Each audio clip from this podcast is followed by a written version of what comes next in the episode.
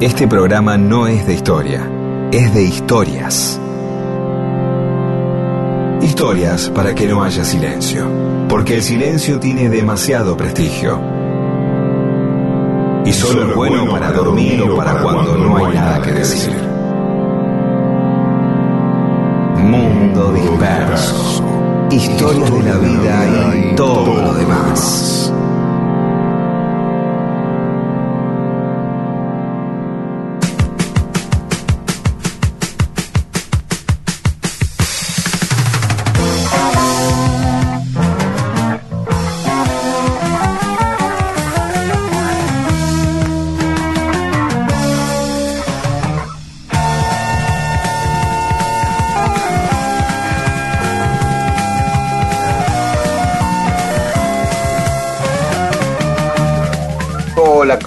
Esto es Mundo Disperso. Hoy es 24 de enero para ustedes, porque nosotros esto ya lo grabamos. Me, me pinchaste el globo. Uh, este es un programa grabado que recopila Ajá. lo que consideramos historias interesantes que les fuimos contando a lo largo de todos los programas que hicimos en el 2020 aquí en Radio Nacional. No, no, no, no, no, no pongas la vara alta que después. Dale, dale. ¿eh? Para que el que la escuchó la- y las quiere volver a escuchar lo haga y el que no las escuchó Ajá. las escuche como si fuera la primera vez. Ajá. Pedro de Saborido está con su pelo pincho en su casa. Mirá qué bien. Rodolfo García en, en su respectiva pelo pincho también, yo en la mía. Está buenísimo, loco. disfrutando del el domingo con nuestras los pies la- con las patas en la pileta. ¿Estás relajado? Sí, sí, estoy, estoy. Mientras les dejamos estas historias. Sea el centro de las reuniones. Escuche Mundo Disperso y apréndase las más interesantes historias para contar.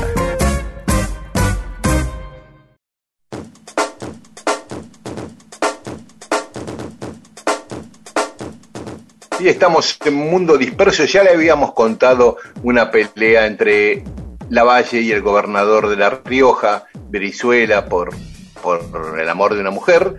También eh, Sarmiento contra Rauston. Y hoy Roca, Julio Argentino Roca versus Eduardo Wilde.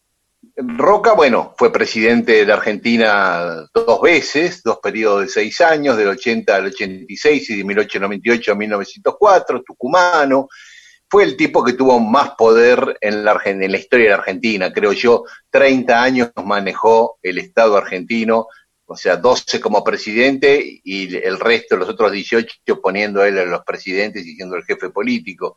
Yo creo que ni Perón, ni, ni bueno, Perón por supuesto que no, pero ni, ni Rosas tuvo tanto tiempo como Roca, por eso pudo armar un modelo de país y un diseño de país a su gusto, ¿no? 30 años al mando.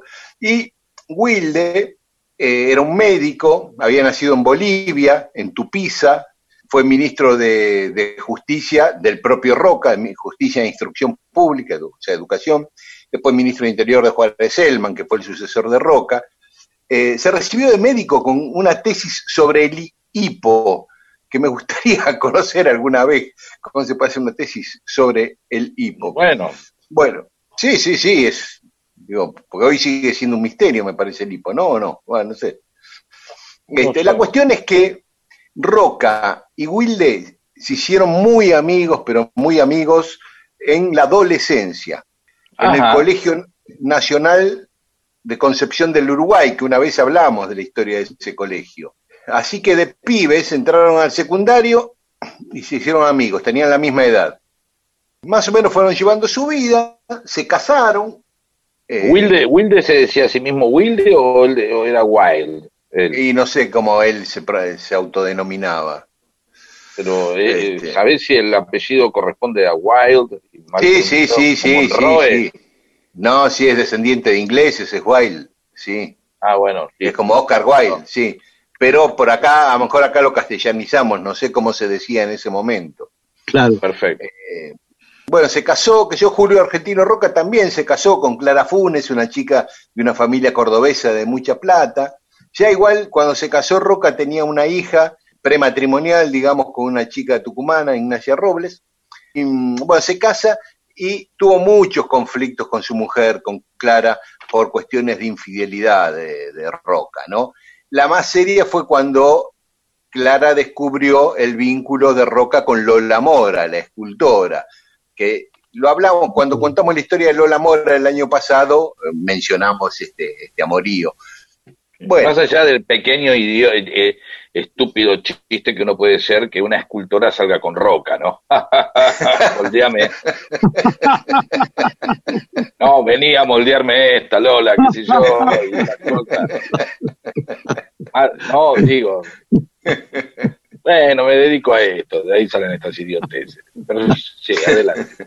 Por su parte, Wilde queda viudo y cuando tenía 41 años, en 1885, conoce y se enamora de una niña de 15 años, Guillermina Oliveira César. Y se casan. Roca fue el padrino de casamiento, siendo presidente de la nación. Y mira, y de testigos, dos futuros presidentes de la nación, Carlos Pellegrini y Victorino de la Plaza. Uh, qué, fiesta esa. ¿Viste? es el casamiento de Guillermina con Oscar eh, Will. Ella había nacido en Montevideo, estudiaba en el colegio americano, donde estaban las maestras que trajo Sarmiento de Estados Unidos. Y estaba, bueno, Wilde muy eh, enamorado, era como un objeto de adoración su, su esposa de 15 años. Cuenta Félix Luna en el libro sobre Roca, que es muy bueno, que lo recomiendo, que Wilde tenía una extraña costumbre, mostrar a su mujer durmiendo le parecía tan bella. Uh, Dios, no, no empecemos. Sí, sí, le parecía tan bella que, que a la noche cuando estaban jugando a las cartas y tomando un brandy, fumando puros ahí en la casa de Wilde, en algún uh. momento suspendía la partida de cartas y los invitaba a sus amigos a subir al dormitorio a, contemplar uh. cómo dormía su esposa, para que vean lo bella que era. Claro, y después, se, digamos, o sea, el tipo ya tenía una fantasía ahí, dejémonos de joder. puede ser, puede ser, claro. Ah, pero claro. o sea, es así, amigo, che, ya me mostraste cómo duerme, ¿por qué no me mostrás cómo se ducha? O, cómo se cambia eh, el, la medivacha. Eh, dale, vení, martes 3 de la tarde. Pero sí, obviamente el tipo era una cosa así de, un guayerismo este, importante. no, le alcanzaba a él, es decir, che, déjenla. Aparte, la, la, mina dice otra vez, todo con olor a pucho, suben tomando, otra vez me estuvieron mirando durmiendo, Will de la puta que te parió, eh, termina con esas costumbres, anda un psicólogo, no sé en esa época que habría, pero Y bueno, Aparte, después nos enteramos, lo peor de todo que uno se, sí, se entera. Sí, se entera porque los amigos lo contaron, no los que lo veían. Claro. Claro. Y sí, una cosa rara. Yo si voy a casa de usted. ¿Sabés lo que me pasó anoche en la casa de Wilde? claro, no. Fui a jugar a las cartas y que, y no, de un momento hay una cosa que dice, bueno, acá antes de de pasar a, la, a, la, revancha, hay que ir a ver a mi mujer durmiendo.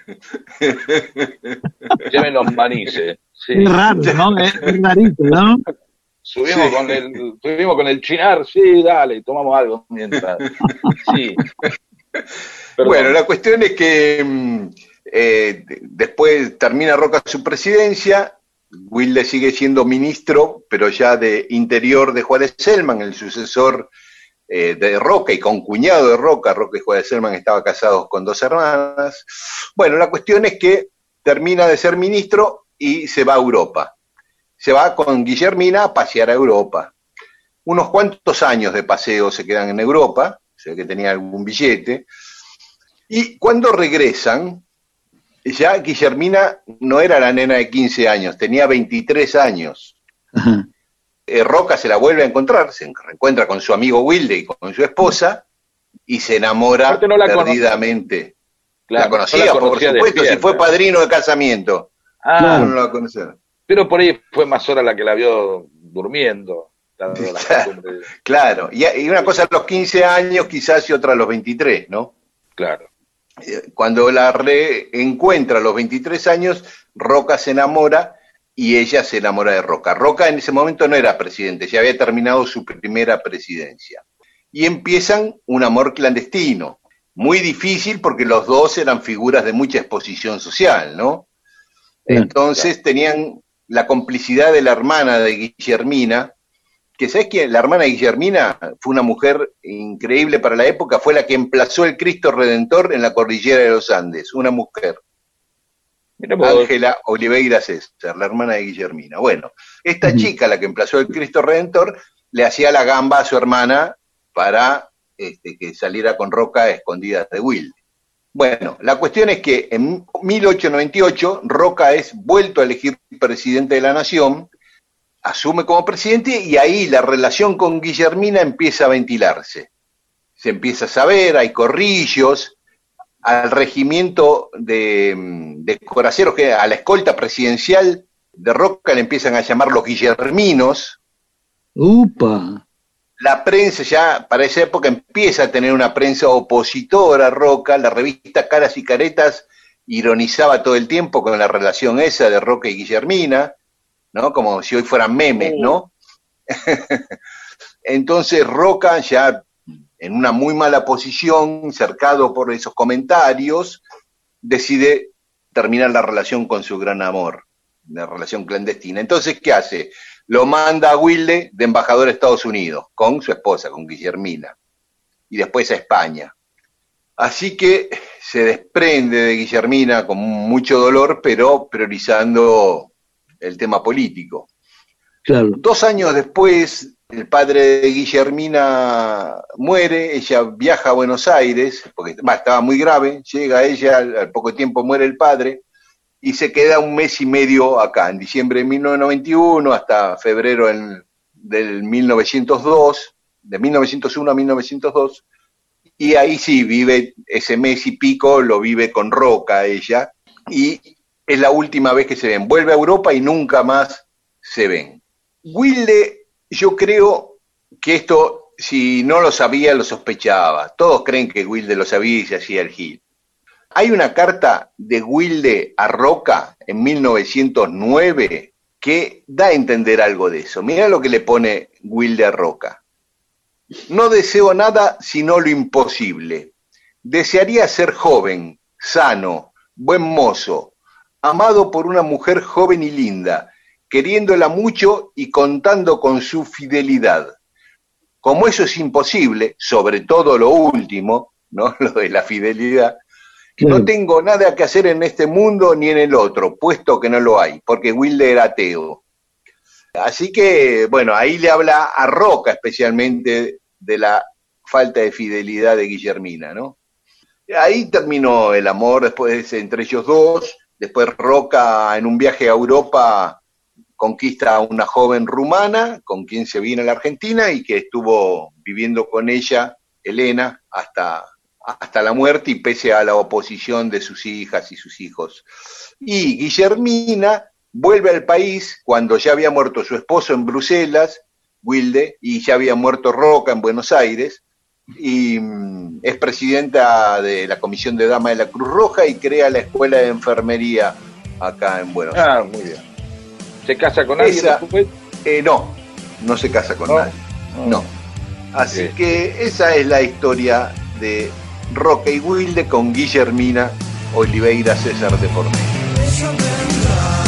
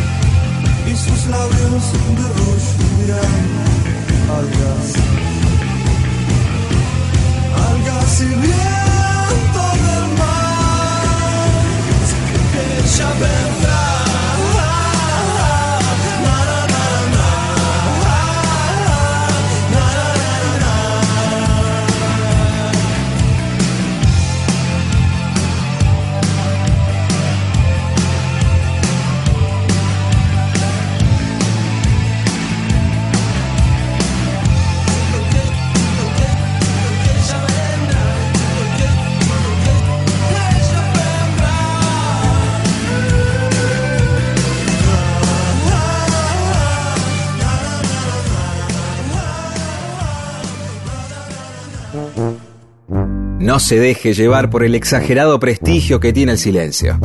Las palabras y las historias son las que cambian el mundo. Mundo disperso. Perfecto. Ahí está Rodo. Dale, dale, Vamos, dale. vamos, vamos. Espera, espera, espera. Ahí voy. Ahora sí. Sí. Y seguimos en Mundo Disperso. Ya en nuestros programas alguna vez hablamos de Blanca Brum y de Pablo Neruda también. Hoy vamos a hablar de una historia los une a ambos. Blanca Brum, recordemos quién es, porque no es tan famosa como Neruda, una eh, escritora uruguaya que había nacido en Minas, en Pan de Azúcar, ahí en- cerca de Minas, en Uruguay, que primero se casó con un poeta peruano, Juan Parra del Riego, después se casó con David Siqueiros, el famoso muralista mexicano. Bueno, la pareja de Blanca con Siqueiros era muy intensa, se llevaban a veces mal, a veces eh, muy apasionados, una- era una pareja intensa, y tuvieron vínculo y fueron amigos de muchísimas personalidades. Blanca eh, fue amiga de Sandino cuando vivió una época en Nicaragua, de Diego Rivera y Frida Kahlo, bueno, vivieron juntos en el mismo departamento los cuatro, fue amiga de eh, Sergei Eisenstein, el gran cineasta ruso, porque fue cuando fue a México a, a filmar justamente Que Viva México, ahí se hicieron amigos. Después estuvieron un tiempo viviendo en Los Ángeles y establecieron gran amistad con Chaplin y con Marlene Dietrich, o sea, un nivel de, de amistades importante. Cuando finalmente llegan a Buenos Aires, eh, Siqueiros y Blanca Luz, los reciben acá Victoria Ocampo y Oliverio Girondo, que son sus, sus anfitriones en Buenos Aires. Y Siqueiros, que andaba necesitado de plata, empezó a ver dónde podía pintar un mural. Le dijeron, ¿por qué no lo vas a ver a Botana, a Natalio Botana, el dueño del diario Crítica, que era un millonario con fama de mecenas, eh, un tipo bastante apasionado de las artes, y efectivamente, un día se manda al diario Crítica ahí en la Avenida de Mayo, Botana lo atiende y le dice, sí, podés hacerme un mural en mi quinta de Don Torcuato. Y va Siqueiros y hace su famoso mural que hoy está en el Museo del Bicentenario, ahí atrás de la Casa Rosada, que se rescató Y lo durante el gobierno de rescataron, ¿no? Aclaremos Sí. esto que rescataron. eh, Estuvo años abandonado Estuvo años desde la década del abandonado. 90. Exacto, y Cristina logró, en el gobierno de Cristina se logró rescatar, restaurar e instalar en el Museo del Bicentenario. Para hacer ese mural, eh, juntó a algunos jóvenes muralistas argentinos, eh, que en ese momento eran jóvenes, que después fueron famosísimos, el caso de Berni o de Castañino, que colaboraron con Siqueiros para hacer ese mural. Bueno, en- vi- viviendo ahí en la quinta de Botana, Blanca se hace amante de Botana y lo lleva a una crisis en, su matrimonio con, con Siqueiros, ¿no? Y ella se enoja con Siqueiros porque no entendía por qué se ponía celoso, por qué ella no podía amar a dos hombres a la vez. Incluso cuando ya rompen porque Siqueiros se vuelve a México, porque no toleraba esa situación, ella eh, tiene una noche de sexo, de despedida con Siqueiros y el que se pone celoso es Botana. Y esto está en cartas de ella a amigas contándole esta situación, que no comprendía ni a Siqueiros ni a Botana, porque no, los dos no aceptaban que ella podría, podía estar con ambos. Pero, estando ahí, Botana recibía a, a muchos intelectuales en su casa que iban a quedarse días o a pasar el día, y entre esos invitados, una noche estaba Neruda y García Lorca, que en la época que García Lorca vivió acá en Buenos Aires, en el Hotel Castelar. Y ahí hay una situación que según quien la cuenta, la cuentan diametralmente distinto. Si la cuenta Neruda, la cuenta de una manera, y si la cuenta Blanca Luzbrun, la cuenta de otra. Según Neruda, una noche de luna, lo cuenta en su autobiografía Neruda, dice, tomé en mis brazos a la muchacha alta y dorada. Al besarla me di cuenta que era una mujer carnal y compacta, hecha y derecha. Ante la sorpresa de Federico, nos tendimos en el suelo del mirador y ya comenzaba yo a desvestirla cuando advertí cerca de nosotros los ojos desmesurados de Federico que nos miraba sin atreverse a creer lo que estaba pasando. Y sigue contando Neruda. Largo de aquí, ándate y cuida que no suba nadie por la escalera, le grité a Lorca. Sigue diciendo Neruda, el improvisado centinela no perdió el tiempo. Mientras el sacrificio al cielo estrellado y a Afrodita nocturna se consumaba en lo alto de la torre, Federico corrió alegremente a cumplir su misión de celestino y centinela, pero con tal apresuramiento y tan mala fortuna que rodó por los escalones oscuros de la torre. Tuvimos que auxiliarlo mi amiga y yo con muchas dificultades. La cojera le duró 15 días, el yeso tres meses. ¿Eh? Eso lo cuenta Neruda, o sea. O sea, la verdad que aparte, convengamos que es una anécdota, o sea, lo mandó a García Lorca, es como si dijeran, mirá, mandé a Graham Greene o mandé a Bernard Shaw, o, ¿no? Dice, tuve sexo con una chica y ¿sabes qué? Este, le dije a Winston, a John Winston eh, Churchill, no John Winston era Lennon, a Winston Churchill que él vaya y mire.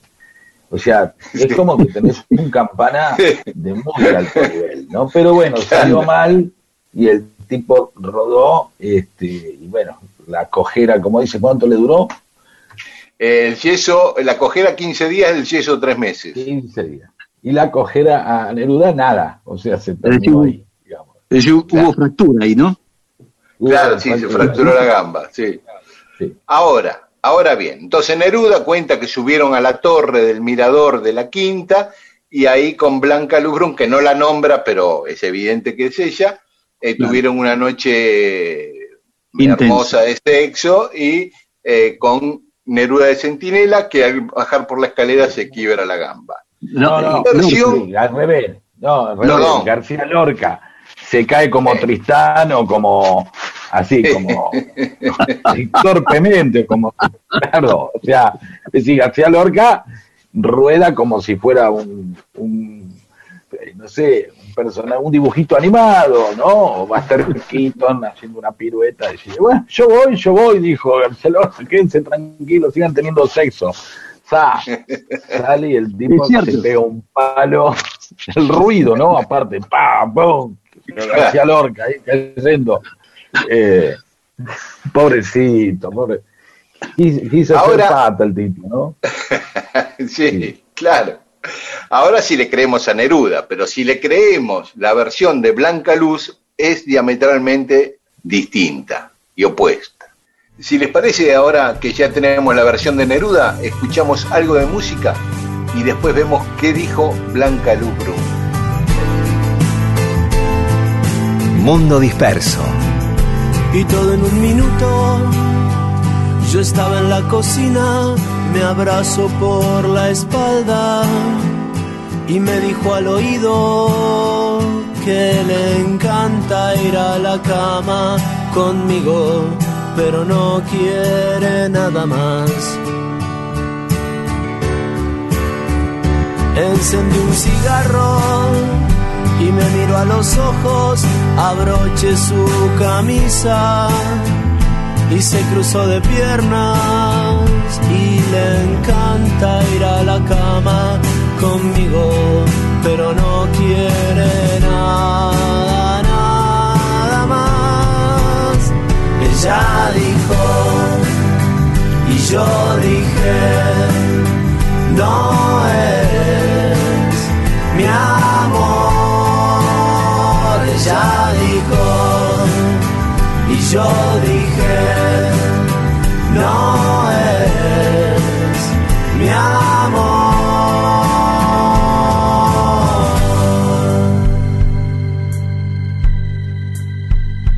Ya eran las doce, de irme de viaje, qué suerte con la gira, que luego iba a llamarme porque le encanta ir a la cama conmigo, pero no quiere nada más. Me dijo yo te quiero, aquí está mi cariño, ahora no me atrevo, es que ya no somos niños, aunque me encanta ir a la cama contigo, pero no quiero nada, nada más. Ella dijo, y yo dije, no eres mi amor. Ella dijo, y yo dije, no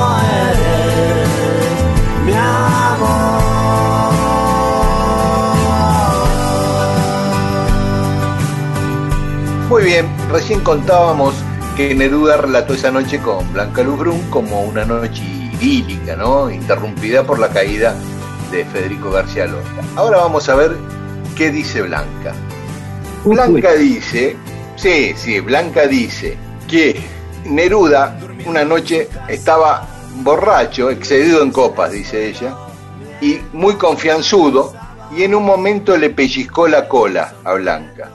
Blanca reaccionó mirándolo en- muy enojada y le dijo a Botana, Natalio, cuida la casa que acá hay demasiados poetas sueltos. Pero Neruda no se quedó ahí, no se amilanó, dejó pasar el momento y más tarde, cuando estaban por subir, subiendo al mirador para ver la noche estrellada, Blanca con García Lorca se manda a Neruda atrás y empieza a querer, la empieza a acosar, la empieza a abrazar, a querer besar, a forcejear, ¿no es cierto?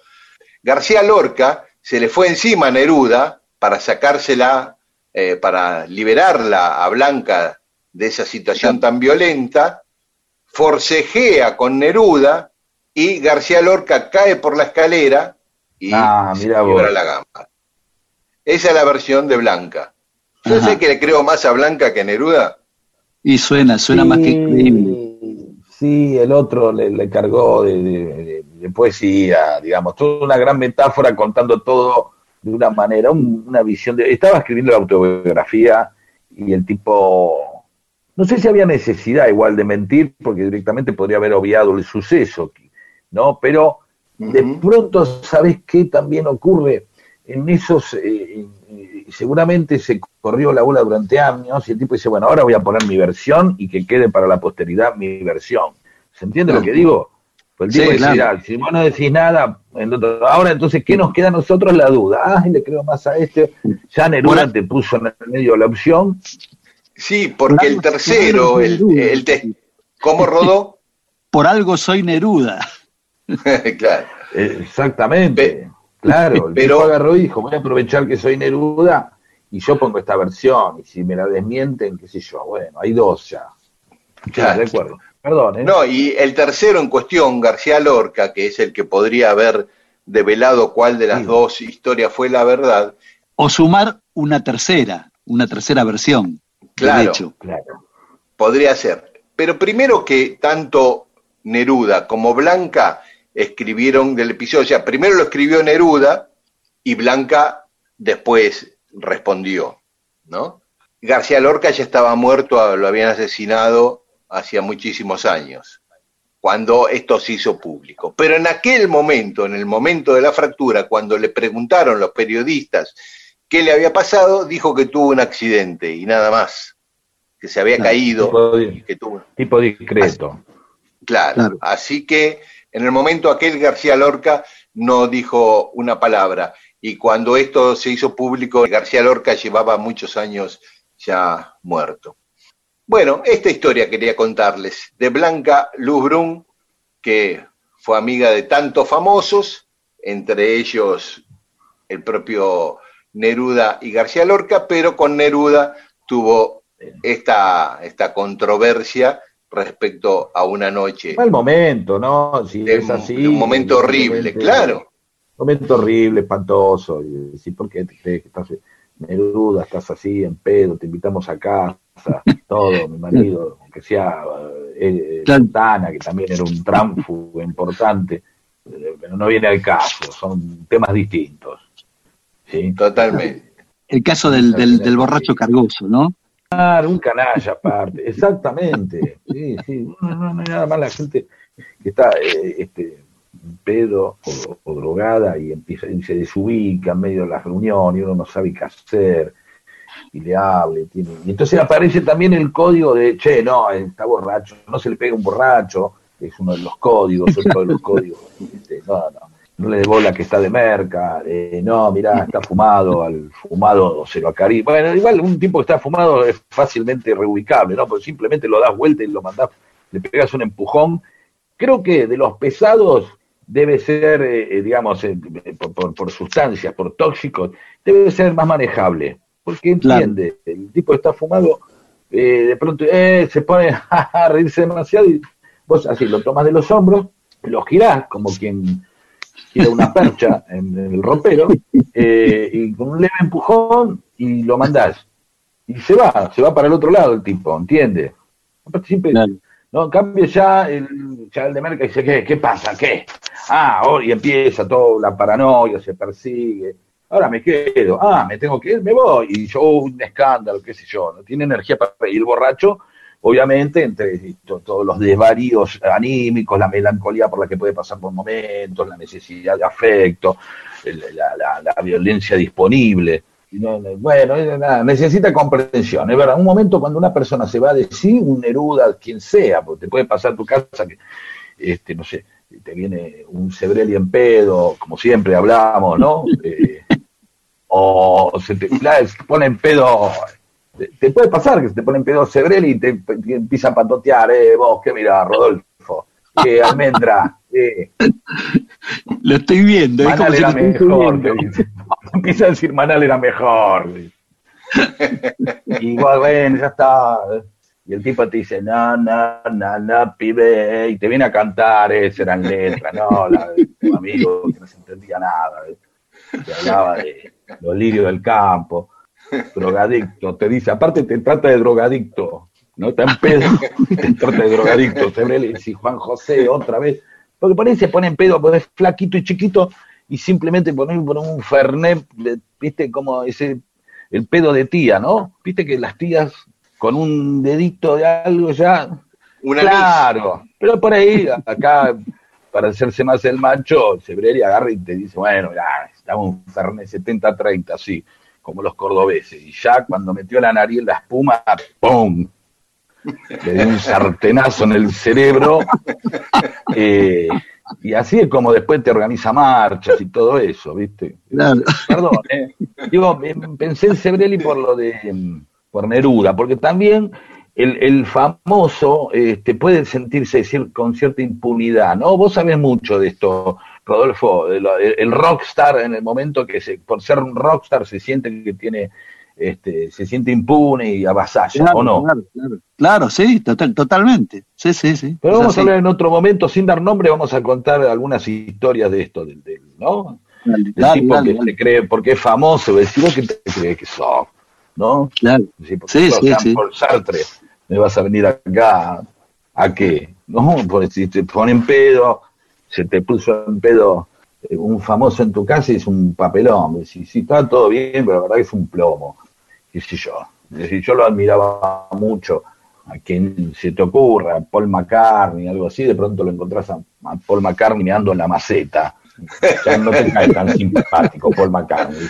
mira, al otro lo mataron, no te hagas vivo porque también la podés ligar. ¿Entendés? bueno, nada bueno, esta es. No, no, no, pero bueno, para redondear, retomemos el perfil de esta chica, bellísima uruguaya Blanca Luz Brun, que se codió con tantos famosos que después fue jefa de prensa de Perón en 1943, como ya habíamos contado en alguna ocasión.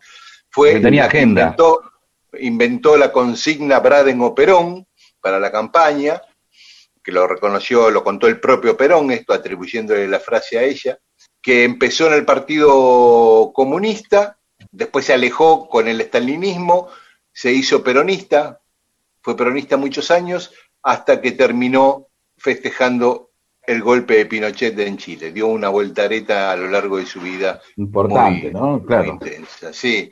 en el medio le pasaron algunas tragedias como que sus dos hijos en distintos momentos murieron en accidentes automovilísticos cuando tenían la misma edad, a los veintipico de años, con cuatro o cinco años de diferencia, una cosa horrible. Muy bien, la historia de Neruda y Blanca Luz Brun con García Lorca como testigo.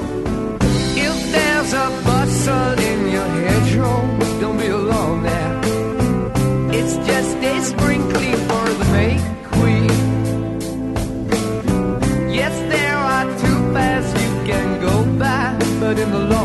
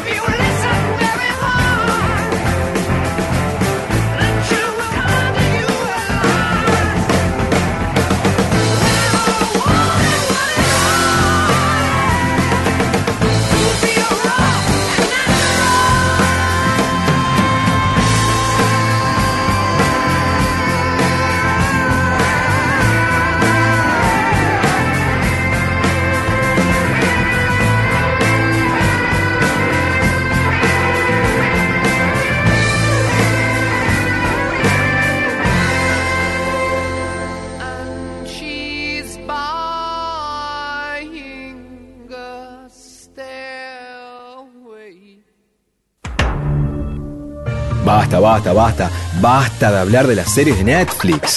Sea usted un auténtico Netflix, humano, contando todo tipo de historias para amenizar reuniones. Mundo disperso. Historias para que la gente tenga más cariño por usted.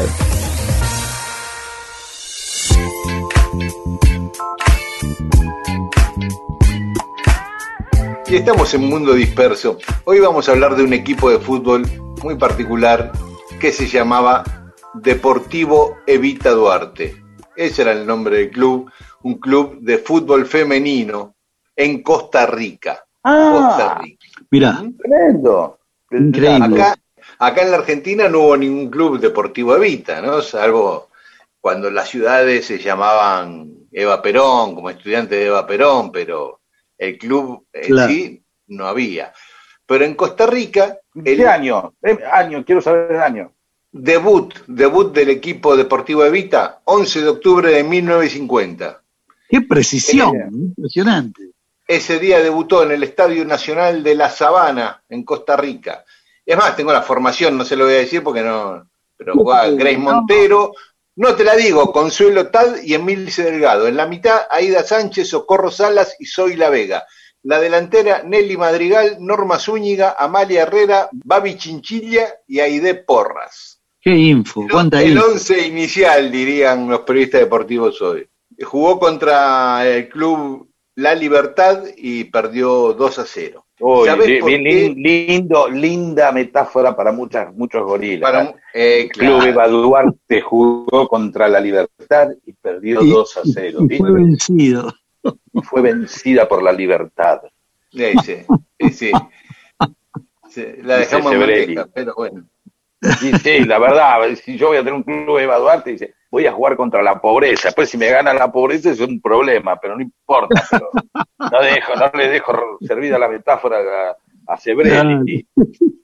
Esto vino en honor a Evita porque mm, había un movimiento feminista fuerte en Costa Rica pidiendo el voto femenino. Y Evita lo consiguió que se, que se apruebe acá en 1947 y recién se llevó a la práctica en las siguientes elecciones de 1951.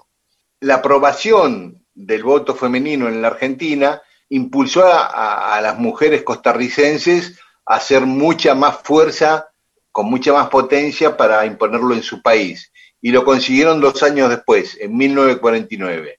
Y justo las elecciones se van al año siguiente, o sea que votaron las mujeres costarricenses antes que las argentinas, porque votaron en 1950. Y ese año un grupo de chicas que jugaba al fútbol decidieron fundar un club de fútbol femenino y le pusieron Deportivo Evita. Así que, No, bueno, queda bien, eh, aparte. y además queda bien. Bueno, jugaron campeonatos ahí en Costa Rica, fueron a jugar algunos partidos a Panamá, también con equipos de chicas panameñas. Duró algunos años, no mucho, en- eh, ya a fines de la década del 50 se disolvió, pero bueno, fue un hecho totalmente inusual para nosotros saber que en Costa Rica hubo un club deportivo Evita. Claro, y en, esa, Para en eso, ese- en esa época, en ese año, ¿no? Vos sabés que eh, estábamos hablando con Rep, hicimos una charla sobre Kino, y, estamos, y, y- y yo estoy casi seguro, pero eh, tendría que revisar. Mafalda jugaba al fútbol. ¿Sí? Ah, sí. Sí, me parece que cuando con los chicos en la plaza jugaba al fútbol. Puede ser, ¿eh? Sí, sí, sí, estoy casi seguro. Un cabezazo, algo, alguna vez hizo. No sé En cómo un sería, cuadrito, sí. No sé si era algo de avanzada, viste, uno que ahora quiere ver Mafalda, uy, Kino se murió, Claro. pobre. Pero digo, esta, estas cosas, esta, y era lo que habrá sido un club de fútbol femenino en esa época, uno, uno lo, lo ve todo relativamente muy cercano, ¿no? Eh, Claro. eh, ya- Un día vamos a subir a nuestro Facebook una tapa del gráfico Sí. con un partido de fútbol femenino. Las dos capitanas de cada equipo pisando la Sí. pelota en el círculo central ¿Qué junto al árbitro. Y esa es la tapa del gráfico. Década del 20. Mirá vos, claro, algún día lo vamos a subir, si Mm. queremos, Sí. por ahí no. No, sí, Vamos a vamos a decir. subir lo que es muy lindo y vamos a subir la foto del Deportivo Evita también. También, Bien. sí. ¿Cuándo? Hoy mismo. en estos días, domingo. sí, hoy mismo. Sí, Pero sí. estos días, ¿qué es? Tampoco es que vamos a hacer eh, un No, bueno, pero si no lo podemos subir, Eh, no pudimos subir dos fotos, quiere decir las tenemos, las fotos, empecemos por la distancia. las tengo, las tengo, sí, claro que las tengo. Subila, no dé vuelta, no le digas a la gente, voy a ver si. Eso suena a que no sé si por ahí la encuentro. No, si, a subir las fotos. si Daniel Ah, lo la dice, tengo, está. la tengo. El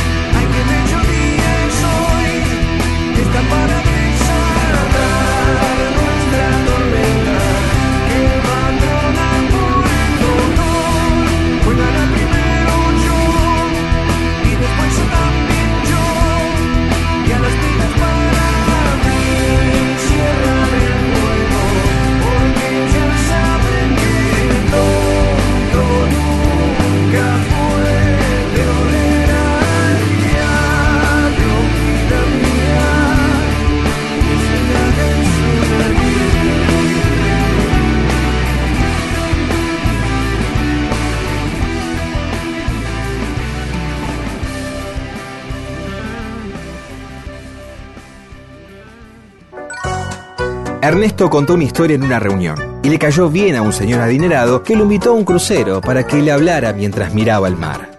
Mundo disperso, historias de la vida y todo lo demás.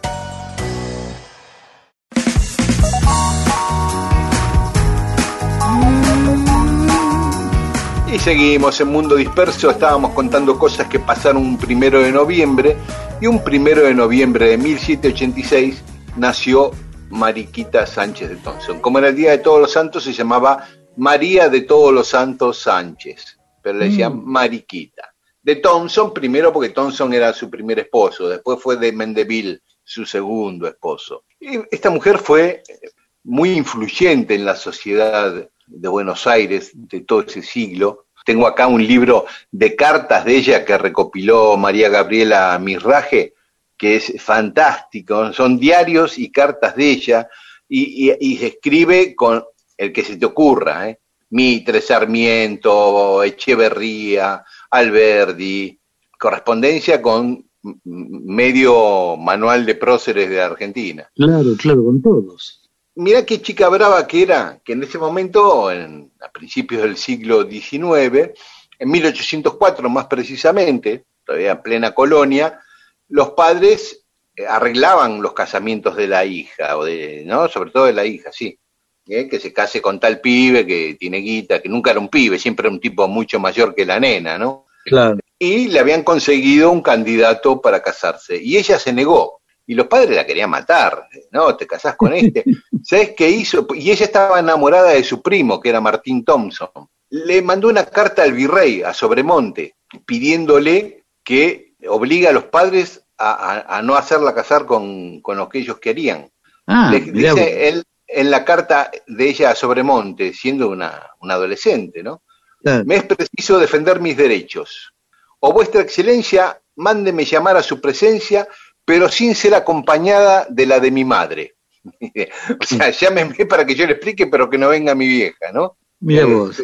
Se plantó. Y, y ¿qué hace el virrey? La autoriza, che, Sobremonte, a que se Mm, case, a, a no casarse con lo que quiere el padre y a casarse con el que quiere ella. Ajá. Y se casa con Thompson, por autorización del virrey.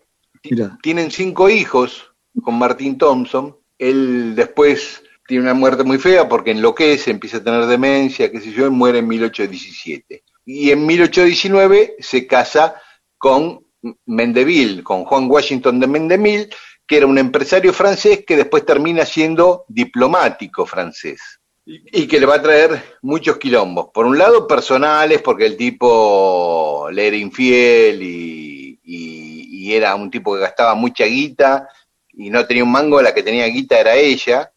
Él se la patinaba y que eso, terminan separándose y con un gran litigio judicial.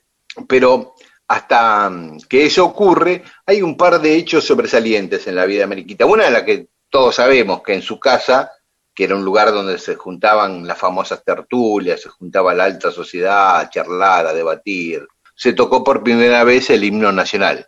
Su casa Claro. estaba ahí en la calle Florida, porque tenía también una casa que todavía existe y es un museo, el Museo Becar Varela en San Isidro, era la casa de ella en San Isidro, la casa de fin de semana. Pero tenían su casa de todos los días en Florida y Bartolomé Mitre, y ahí es donde se tocó el himno por primera vez. Cuando Mendeville pasa a ser diplomático francés en el gobierno de Rosas, empieza un conflicto de ella con Rosas, porque obviamente el tipo propiciaba el bloqueo de la flota francesa a, a los ríos interiores de la Argentina, eh, porque querían la libertad de, de navegación. Pero Rosas y, y Mariquita eran amigos desde niños, tenían muy buena relación, y ahí se rompe. Entonces, Rosas le manda una carta, porque ella empezó a defender la postura de Francia. Entonces Rosas le escribe, conocí antes a una María Sánchez, buena y virtuosa federal. La desconozco ahora en el billete con tu firma que he recibido de una francesita parlanchina y coqueta, le dice Rosas. Ella le contesta a Rosas diciéndole que ella está casada con un francés y que se debe a su marido. Le dice, ¿qué harías vos si Encarnación se te hiciera unitaria? Encarnación, la esposa de, de Rosa. Claro, de Rosas. Así que, mi amigo, en tu mano está que yo sea americana o francesa. Te quiero como un hermano y sentiría que me declararas la guerra. Y no solo eso, Rosas hace una fiesta un tiempito después en su casa, todos tienen que ir vestidos de rojo punzó, todas las chicas, con vestidos de rojo punzó, y Mariquita, ¿cómo se le aparece? Vestida con un vestido celeste, que eran Mm. los colores de los unitarios, ahí en la mansión de, en la casa de Palermo, ¿no? La que estaba donde, en la actual esquina de Libertador y Sarmiento.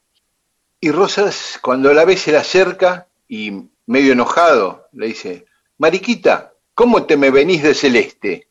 Y ella le dice, para hacer juego con tus ojos, Juan Manuel. Mirá, Rosas era rubio de ojos celestes.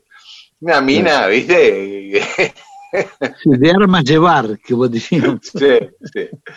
Bueno, finalmente igual la cosa se va poniendo tensa y decide irse a vivir a Montevideo en 1837. Y recién vuelve después de la batalla de Caseros en 1852, después de que derrocan a Rosas. O sea, estuvo 15 años fuera de Buenos Aires. Eh, De esos 15 años, un, un año estuvo en Río de Janeiro y el resto en Montevideo. Una curiosidad para terminar esta breve reseña de Mariquita. Fue madrina de una nieta de Napoleón Bonaparte, que está enterrada acá en la Recoleta, la nieta de Napoleón. Quizás da como para que sea una historia que desarrollemos algún día, esa. Sí, sí, estaría bueno, estaría bueno. porque mm, uno de los hijos de Napoleón, Alejandro Waleski, que tuvo con María Waleska, una condesa polaca, que era su amante, no, no llegaron a casarse, él estaba casado todavía con Josefina, pero tuvo a este hijo con María Waleska. Napoleón le da el título de conde, le da un montón de propiedades, bueno, en fin, le, da, le hace un gran reconocimiento espiritual y material a ese hijo. También. E- Ese hijo es enviado por el gobierno de Francia a Buenos Aires para negociar con Rosas el tema de la navegación de los ríos. Llega a Buenos Aires en 1847 con su mujer embarazada. Y la nena nace acá en Buenos Aires, la nieta de Napoleón. O sea que tuvo una nieta argentina, Napoleón. Qué increíble. Pero murió bebé, murió a los 50 días esa nena.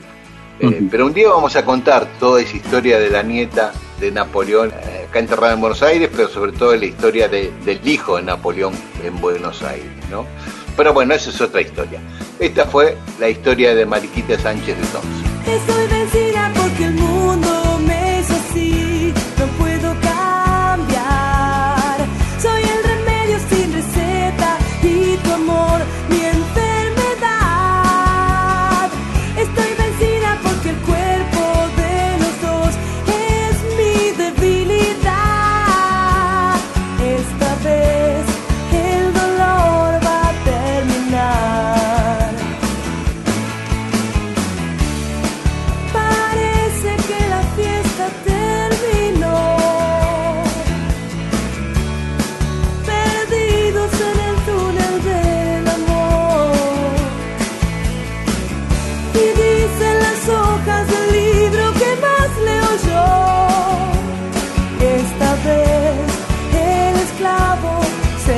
Oh.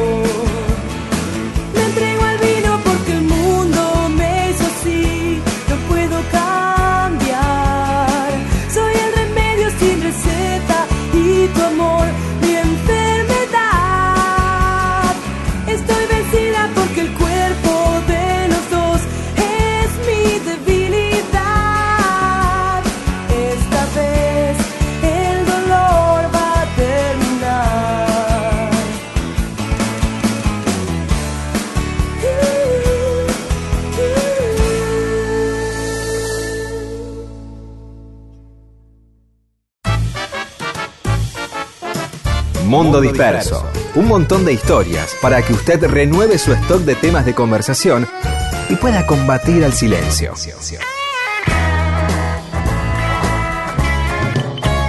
Y aquí estábamos en Mundo Disperso. Un día habíamos prometido hablar del disco Artaud, considerado por muchos como el mejor disco del rock argentino.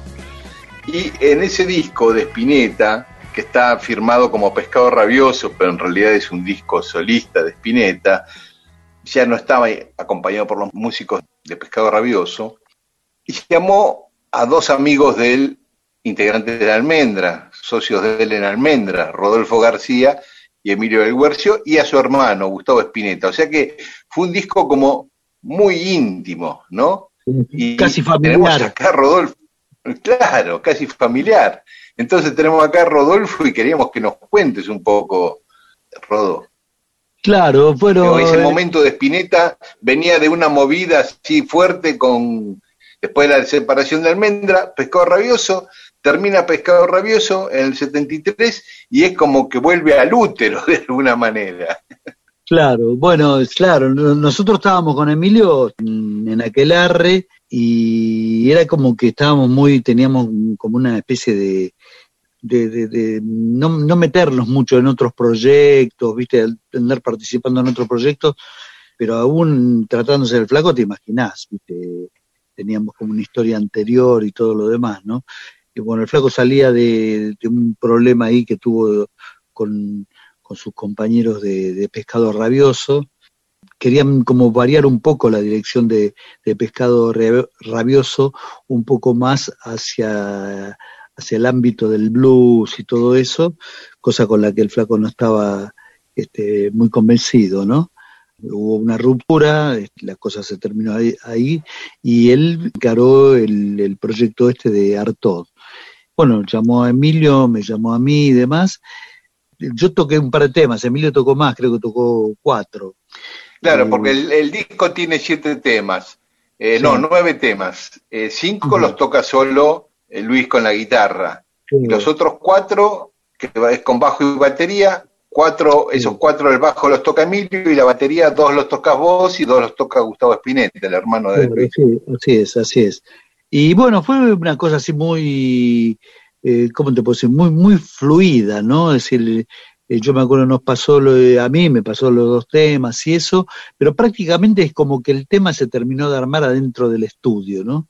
Y con un criterio muy de, de vivo, como si fuesen temas que, que, que se estaban tocando sobre, sobre un escenario, ¿no? Sin la cosa esta de, del ensayo, de los arreglos, de esa cosa así tan cabezona que teníamos tanto nosotros, me refiero a, a los, a los que en ese momento estábamos en la guerra, como el flaco mismo, ¿no? que muy minuciosos y demás. Esto se, se tocó así, muy, con mucha frescura, este, con un par de pasadas y directamente ir a la grabación, ¿no? Yo grabé Superchería y Las Habladurías del Mundo, este, y creo que en Superchería no hay ninguna regrabación que yo haya hecho, creo que el flaco tampoco, y en Habladuría del Mundo solamente le agregué al final en el estribillo un, un cencerro, pues un tema que tiene cierto aire así latino, por decir algo este, cercano a lo que en aquel momento podía ser Santana, ¿no? Claro, en la parte, sobre todo en la parte esa que dice, no estoy atado a ningún sueño ya. ahí justo, ahí es justo donde aparece este, un cencerro que está sobregrabado, pero nada más. El resto suena así como se tocó ahí en el estudio, con mucha naturalidad y mucha frescura, ¿no? O sea, prácticamente de una toma lo grabaron. Esos Sí, dos sí, exactamente, exactamente. Sí, sí, no, no, no, no tuvo ningún tipo de, de, de complicación de ninguna índole y la verdad que me sentí muy a gusto tocándolo, ¿no? Sí, muy bien. Tan- Y esa, eh. Y esa forma de, de- de entrar casi eh, como en vivo, en pocas tomas, era una eh, era un apuro que estaba eh, por esta cuestión contractual del disco, No. el flaco quería ese aire, quería sacárselo No, no. de. ¿Qué sentía? No, no, eh, no, no había ningún tipo de exigencia de ese, de ese tipo para nada. Si la circunstancia hubiese dado para, para hacer más tomas y, eh, digamos, extender más el tiempo de, grabación en el estudio, se hubiese hecho sin ningún tipo de problema. Lo que, la diferencia que quiero hacer notar es que, en general, eh, tanto el flaco como nosotros veníamos de, de, llamémosle la escuela almendra, ¿no? De, de llegar al estudio eh, con, con todo armado, sin, sin usar el estudio como eh, un lugar para pasar temas y corregir cosas, sino que cuando entra- eh, entrábamos al estudio ya entrábamos con la cosa segura, sabíamos cada quien qué era lo que tenía que tocar, ¿no? Este, y acá se dio esto de que no, no, no hubo tantos ensayos, no hubo una cosa de tener muchos ensayos, afiatar la cuestión y qué sé yo, y que por eso llegamos seguros al estudio, sino que con otro, otra metodología, este, igualmente lo hicimos corto, en, en- una toma, no me acuerdo si fue en una toma, pero si, si no fue en una, fue en dos, es decir, eh, fue ahí, salió fresco de movida, ¿no? Y tocado así, y gozoso, ¿viste? Como, como si estuviésemos tocándolo en vivo en un, teatro o donde sea, ¿no? Es decir, salió muy, muy fluido todo. Y vos decías como un clima eh, familiar. ¿Sabés por qué les pidió a ustedes que lo acompañen? ¿Estaban en algún estado de ánimo, en alguna etapa de su vida especial, Spinetta, para que haya recurrido a lo más, a los más queridos, además de grandes músicos, los más queridos por él, así, de muy cercanos a él, digo? No, no, no que yo la- lo haya registrado, la verdad es esa, no que yo lo haya registrado. Yo creo que, bueno, siempre, viste, permaneció la cosa así del afecto. Digo, algo comenté en, en programas anteriores que cuando ocurrió la separación de Almendra, este, yo no, no, no me quedé muy, muy bien con ese tema, me quedé medio, medio cruzado, la verdad es esa, viste. Pero digamos, eh, desde el punto de vista de lo afectivo con él, no, no hubo mo- modificaciones de ningún tipo, ¿no? De mí hacia él y de, él hacia mí, y supongo que lo mismo habrá pasado con Emilio, es decir, que él de un momento a otro, tras el planteo que le hicieron sus compañeros anteriores, eh, debió replantearse todo, ¿viste? Yo posiblemente de haber seguido con Pescado Rabioso, por ahí no hacía harto, por ahí hacía otra cosa, ¿no? Que tuviese más que ver con todo lo que venían haciendo ellos, ¿no? Este, a mí se me ocurre, claro. conociéndolo al flaco, conociéndolo al flaco, yo lo, yo creo, este, creo que, que el cambio este de, de temático se lo planteó a sí mismo a partir de esa decisión de ruptura, ¿no?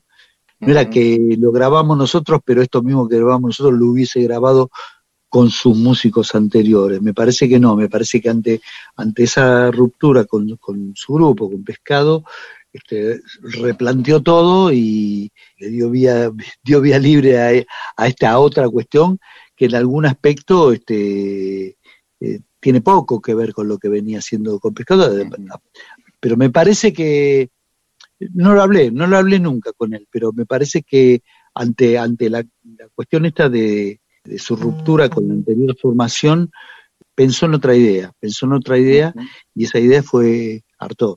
Pero vos eh, sentís eh, de alguna manera que, que es una situación de, bueno, quedaba un disco, según la historia, siempre le quedaba un disco por hacer de pescado rabioso, digamos, por un tema contractual, y de, de repente, en un momento muchas veces así de cierta fragilidad, eh, llamás a, gente más querida, sentís que te van a hacer pata, que no tenés que armar todo un grupo ni hablar demasiado, ¿no?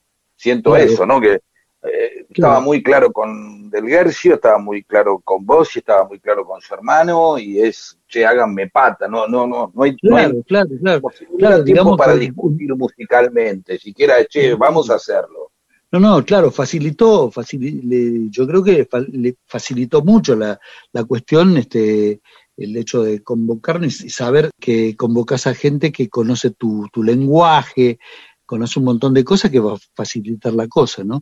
De todas maneras, no es lo que se puede llamar habitualmente cuando vos este, estás en un grupo y de pronto este, se genera una ruptura y demás, vos estás ante esta cuestión de que a la compañía le debes un disco, no haces un Artod. Claro, No, no dije por eso, Un disco ¿eh? de así nomás, claro. No, pero no lo dije por eso, digo. Cumplís no, con la compañía, no, no, no es que vas a hacer cualquier porquería, porque digamos, eh, ahí está este, en juego tu, tu carrera, ¿viste? Claro, Te estás pero lo que sí es que, que ante, la, ante la, la eventualidad de hacer un disco, lo que ocurre es como que es un disco que ya te- tenía la tapa deforme. E- Es una cosa que está en un híbrido entre un solista y un grupo, ¿no? Porque Sí, Bueno, pará, escuchemos, escuchemos algo de, de Artaud, escuchemos Superchería, que es uno de los temas que toca Rodo, y, y después seguimos hablando de Artaud. Superstición.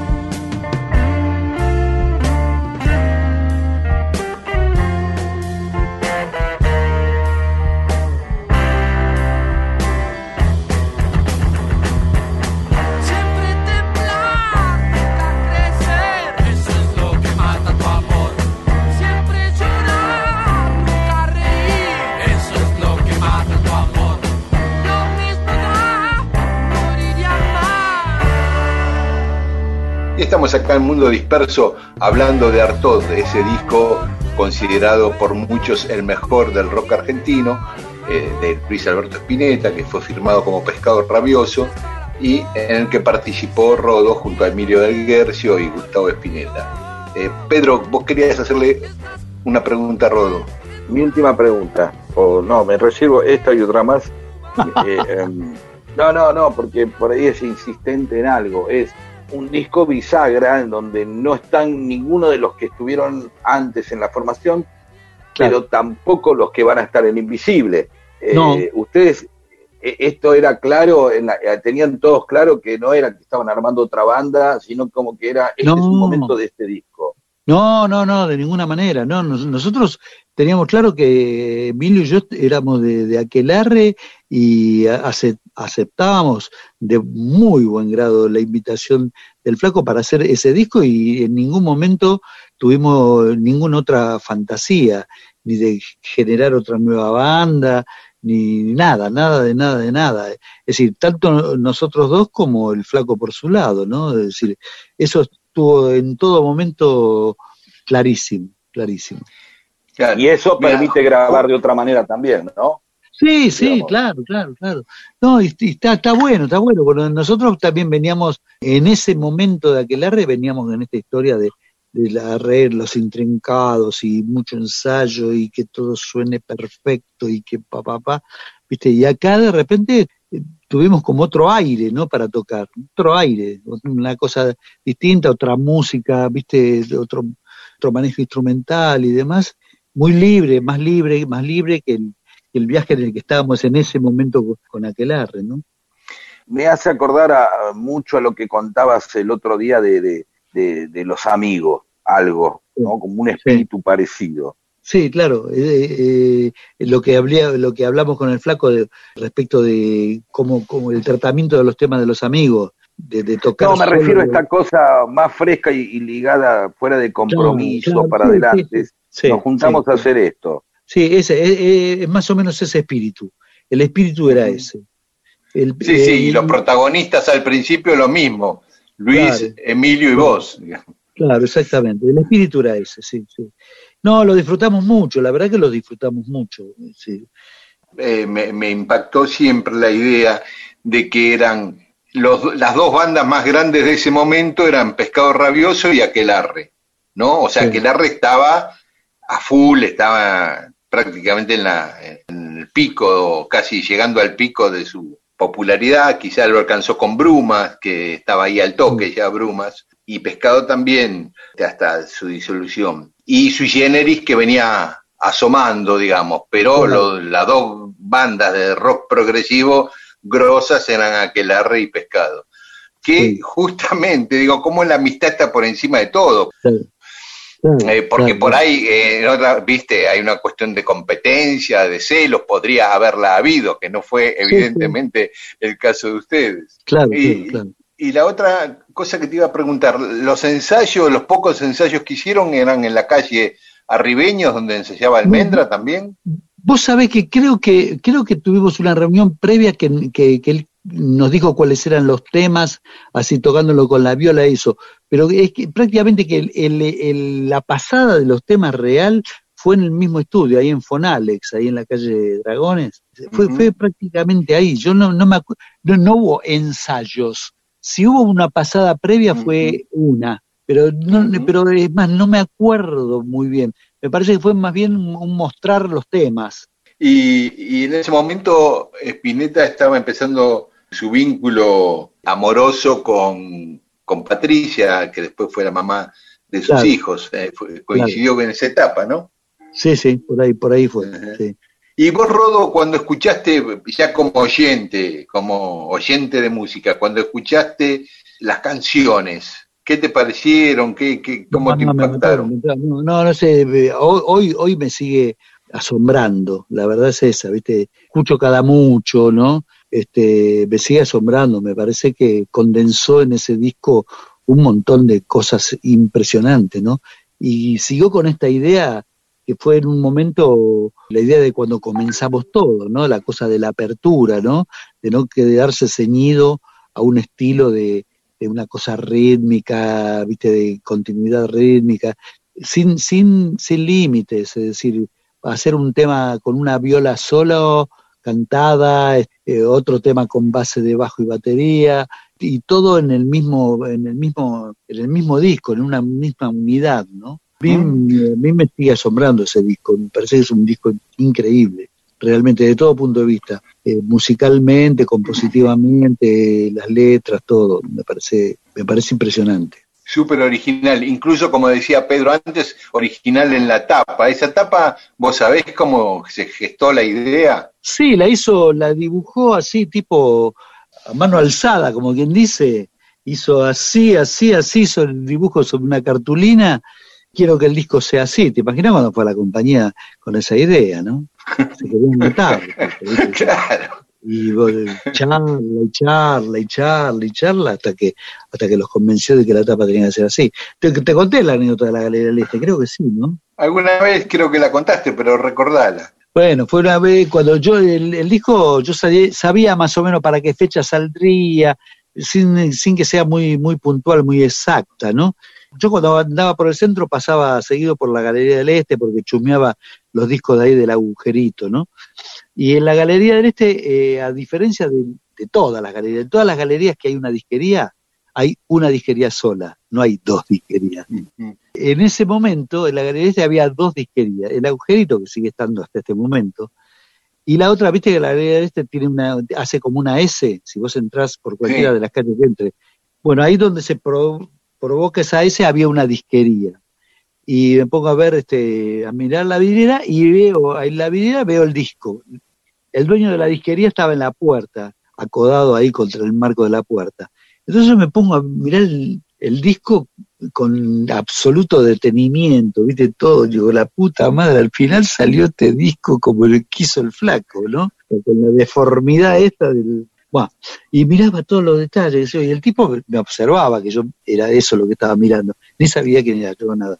Y me dice, "Je, ¿qué le parece? Le digo, me parece bárbaro, me parece re original, ¿no? Todos los discos son una tapa cuadrada y demás, y esto es una cosa absolutamente original. Me parece una idea fantástica, fantástica, me dice el tipo, fantástica. Se venga, venga, me dice. Entonces te me hace entrar a la disquería, ¿viste? Entonces tenía ahí como un mostradorcito, y dice, venga, venga, venga por acá, me hace pasar atrás del mostrador. Y atrás del mostrador tenía un banquito con una pila de, de disco de Artaud. Dice, ¿dónde quiere que me, dónde quiera que lo meta estos discos? No me entran en ningún lado, así, lo tengo que tener así. Aparte se quejaban también mucha gente de que obviamente si vos lo ponías parado las puntas empezaban a, a poner mochas, ¿viste? Claro. Se empezaba a No, arruinar todo.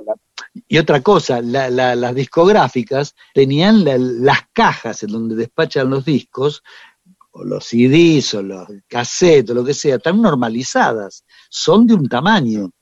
Entonces, para despachar los discos de Artaud, tenían que hacer paquetes, atarlo con hilo, y, y la forma que tenía era como atar un triciclo, ¿viste? Como, como ¿entendés? Es decir, Claro. imposible.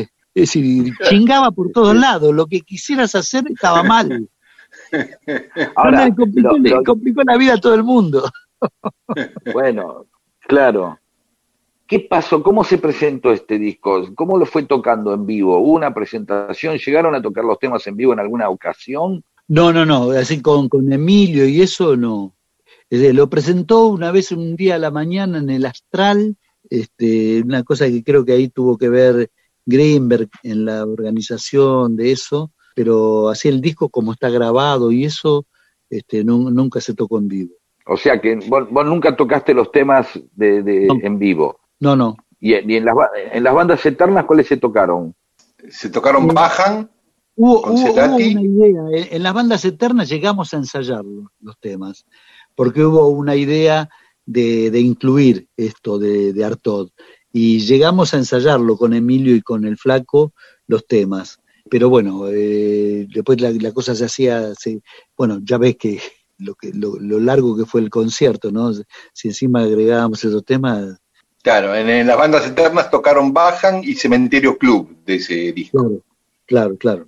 Eh, bueno, mira, hay un tema, las habladurías del mundo, donde toca Rodo, así que escuchen bien que ese batero es Rodo. Muchas veces no lo avisamos, pero muchas veces en el mundo disperso pasamos temas donde está tocando Rodo, que los melómanos se darán cuenta, pero les decimos, acá toca Rodo, que es, aparte porque es un tema que también tocan con Jaguar, con la banda de Rodo actualmente. Claro, claro. ¿Te parece bien que escuchemos las habladurías del mundo, Rodo? Bárbaro, porque me encanta, me encanta el tema ese como quedó. Genial, ahí vamos.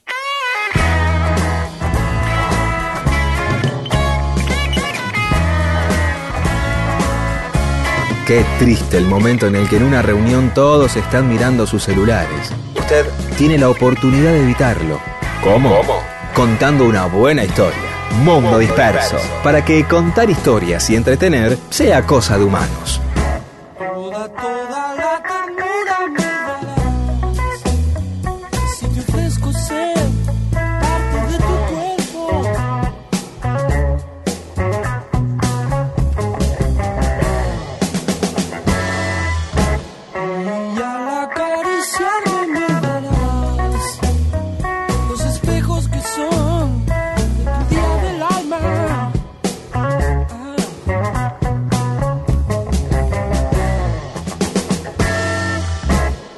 Mientras oigo trinos, voces, oigo más.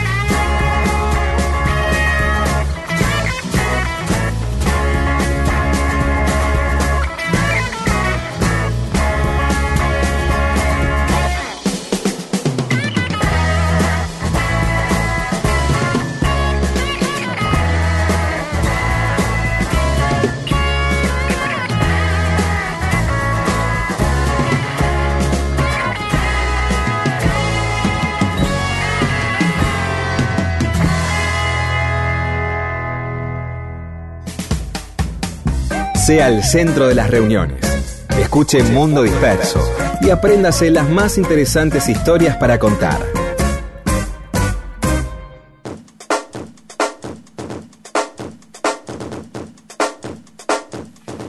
Seguimos en Mundo Disperso.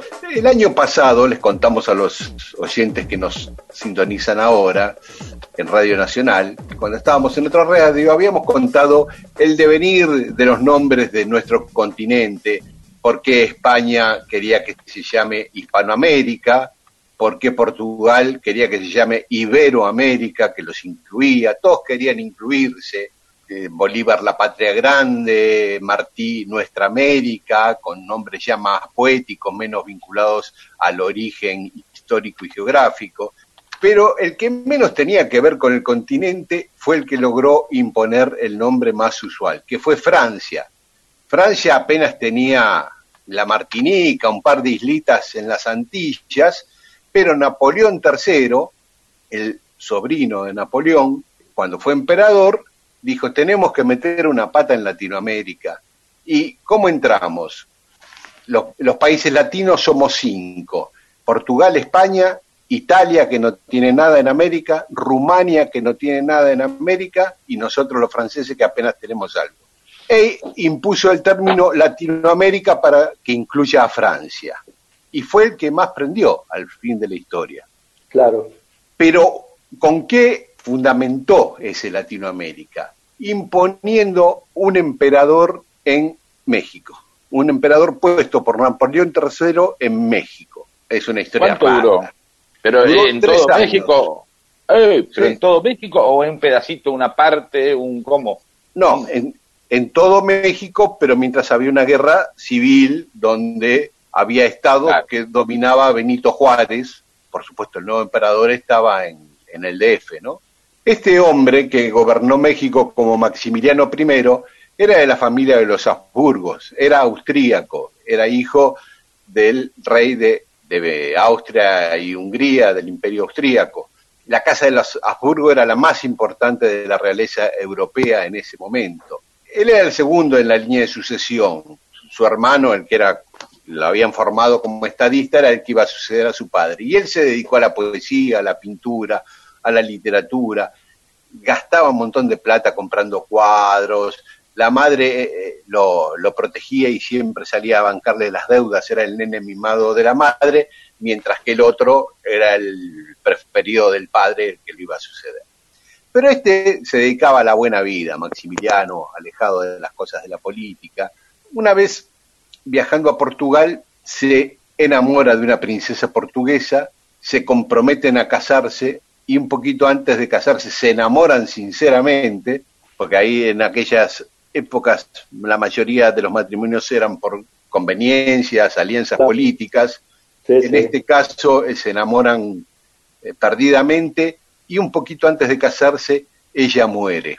Él entra en una gran depresión, la va llevando como puede, hasta que ya habían pasado tres años de, de la muerte de su prometida y empiezan a pensar, bueno, ya es hora de que te cases, hay que buscar una buena alianza política, ya estaba de rey su hermano, y empiezan a buscar, a buscar, y encuentran a la hija del rey de Bélgica. Bélgica era un país muy rico, recientemente independizado de Holanda, y muy rico por todas las colonias que tenía en África. Entonces Leopoldo, el rey de Bélgica, no le convenía, no le convencía, perdón, no le convencía que un archiduque fuera el novio de la nena, ¿no? Digo, quiere un rey, algo, un poco más. Pero bueno, finalmente, a falta de otras opciones, aceptó y dejó que su hija, Carlota, de Bélgica, se case con el archiduque Maximiliano.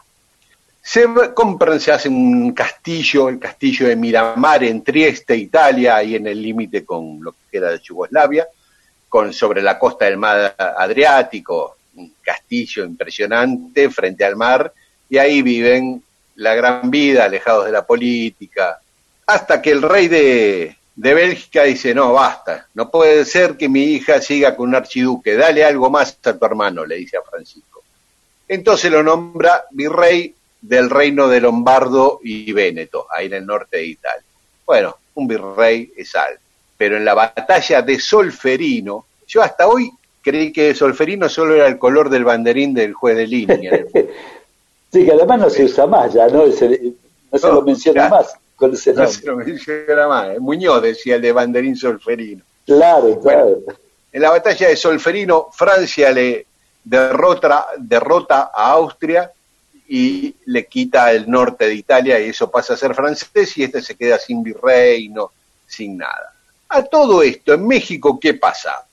En México estaban en una guerra civil entre los conservadores, la iglesia, y los republicanos, encabezados por Benito Juárez, que querían reformas sociales, políticas, hacer una cosa más moderna de México. Y Napoleón III, que siempre estaba tratando de meter una pata en Latinoamérica, se le ocurrió que era un buen momento para ofrecerles a los conservadores que venían perdiendo ante Benito Juárez, apoyar, mandar al ejército francés apoyarlos en su lucha contra Benito Juárez, a cambio de dejarlos meter eh, el emperador. Y los conservadores aceptan, con la condición de que el emperador sea católico. Como Maximiliano era católico, no había problema. Entonces, Napoleón III de Francia propone a Maximiliano de Austria como emperador de México. El tipo que estaba pasando la gran vida ahí en su castillo, con las pinturas, la literatura, dijo, puede ser, dale, agarro. Y se embarcó hacia México con su mujer Carlota. En México, Benito Juárez venía perdiendo posiciones porque Estados Unidos había entrado en la guerra de secesión y hasta ese momento Estados Unidos lo venía apoyando a Benito Juárez, pero cuando Estados Unidos entró en su propia guerra civil de norteños contra sureños, Juárez quedó bastante desprotegido. Entonces ahí metió la cuña Napoleón III, mandó un ejército francés a enfrentar a Benito Juárez y lo mete a Maximiliano como rey de México, aceptado por todo el establishment mexicano, los ricos, la iglesia, eh, los partidos conservadores, y llega a Veracruz un 28 de mayo de 1864, cuando acá en la Argentina, por ejemplo, gobernaba Bartolomé Mitre, para hacer un parangón histórico. Escuchamos algo de música y Dale. seguimos contando la historia de Maximiliano, rey de México. Mundo Disperso. Un servicio de historias para poder ser el centro de las reuniones.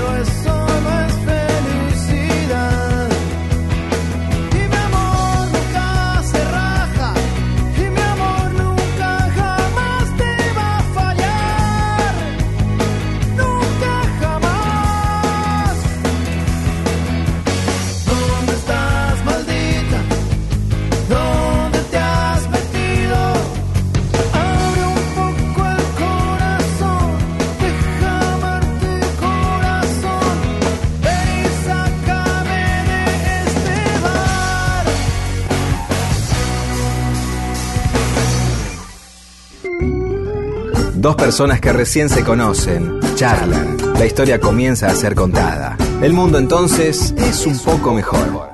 Y esas personas pueden incluso hasta tener sexo. Y todo gracias a Mundo Disperso.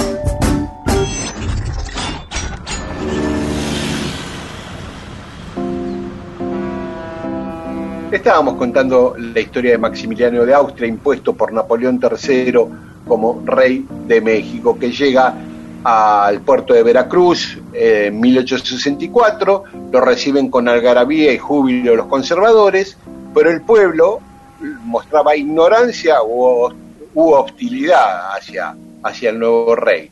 Eso los, los bajoneó un poco, ellos pensaban, él y su mujer Carlota, que iban a ser recibidos muy efusivamente, pero la mayoría de la gente estaba con Benito Juárez, no con los conservadores. El tipo, de todas maneras, va, se, se instala en el castillo de Chapultepec, hace una avenida para contactar el castillo con la ciudad, que es el actual famoso Paseo de la Reforma, y empieza a tomar medidas que eran mucho más liberales que los que los conservadores que lo habían llevado querían. Y también decepcionando un poco a Napoleón III, que lo había impuesto ahí. No, empezó a tomar medidas que ya empezaron a verlo de costado, lo, toda esta gente, eh, medidas eh, sociales, por ejemplo, restringió las horas de trabajo, abolió el trabajo de los menores, canceló las deudas de los campesinos que excedían los 10 pesos, prohibió las formas de castigo corporal a los trabajadores, un montón de medidas y de derechos sociales que le pararon los pelos de punta a, a los que lo habían auspiciado. A todo esto, algunos partidarios de Benito Juárez empezaron a verlo con buenos ojos. Los más radicalizados no, seguían con Benito Juárez eh, combatiendo claro. al régimen de, de, Maximiliano impuesto por Napoleón III. En un momento, ya pasado unos años de, de su gobierno, Napoleón III dijo, no, esto no va más. Dice, porque terminó la guerra civil en Estados Unidos. Ahora Estados Unidos ya estaba en condiciones de volverle a dar apoyo a Benito Juárez. Este está haciendo todo lo contrario de lo que yo quería que hiciera. Más sí, Maximiliano, arreglate solo, me llevo las tropas de vuelta a Francia y que Dios te ayude. Y el tipo quedó solito con su alma ahí en Chapultepec y perdió, y perdió. Benito Juárez empezó a avanzar, a ganar terreno con el apoyo nuevamente de Estados Unidos y finalmente en la ciudad de Querétaro fue detenido Maximiliano y condenado a muerte. Muchos gobiernos europeos le pidieron a Benito Juárez que indulte al archiduque Maximiliano de Habsburgo.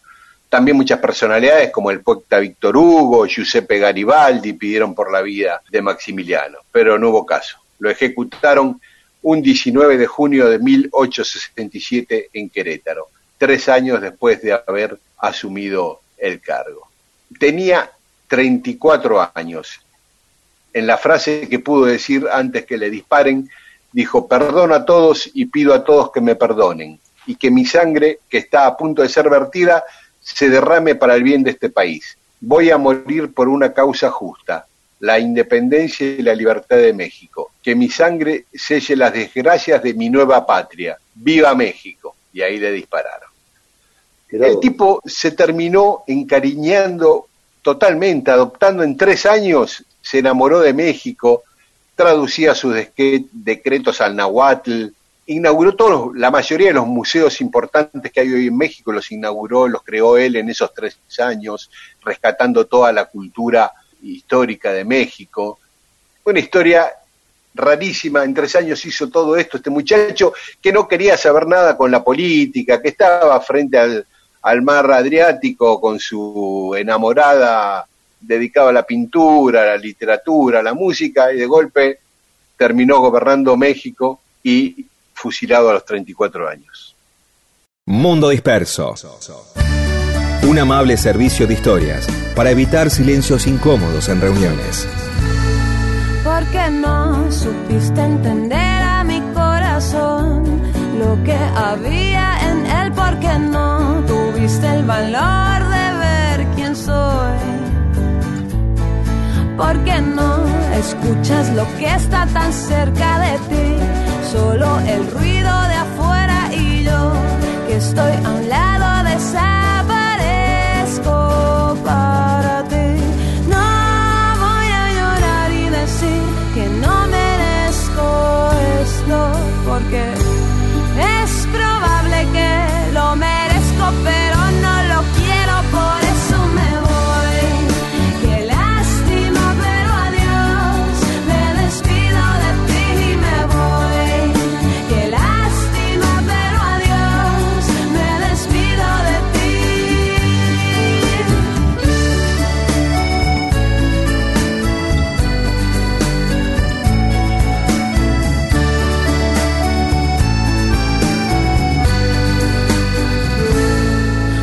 que me espera algo mejor, alguien que sepa darme amor, de ese que endulza la sal y hace que salga el sol. Yo que pensé, nunca me iría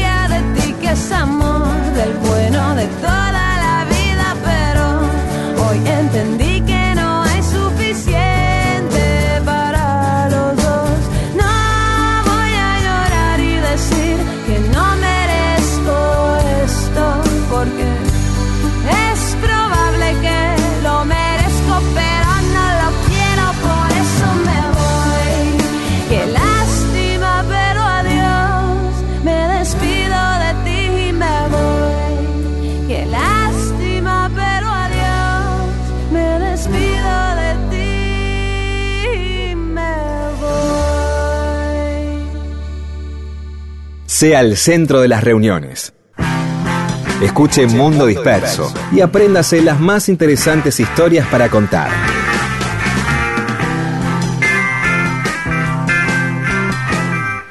Seguimos en Mundo Disperso.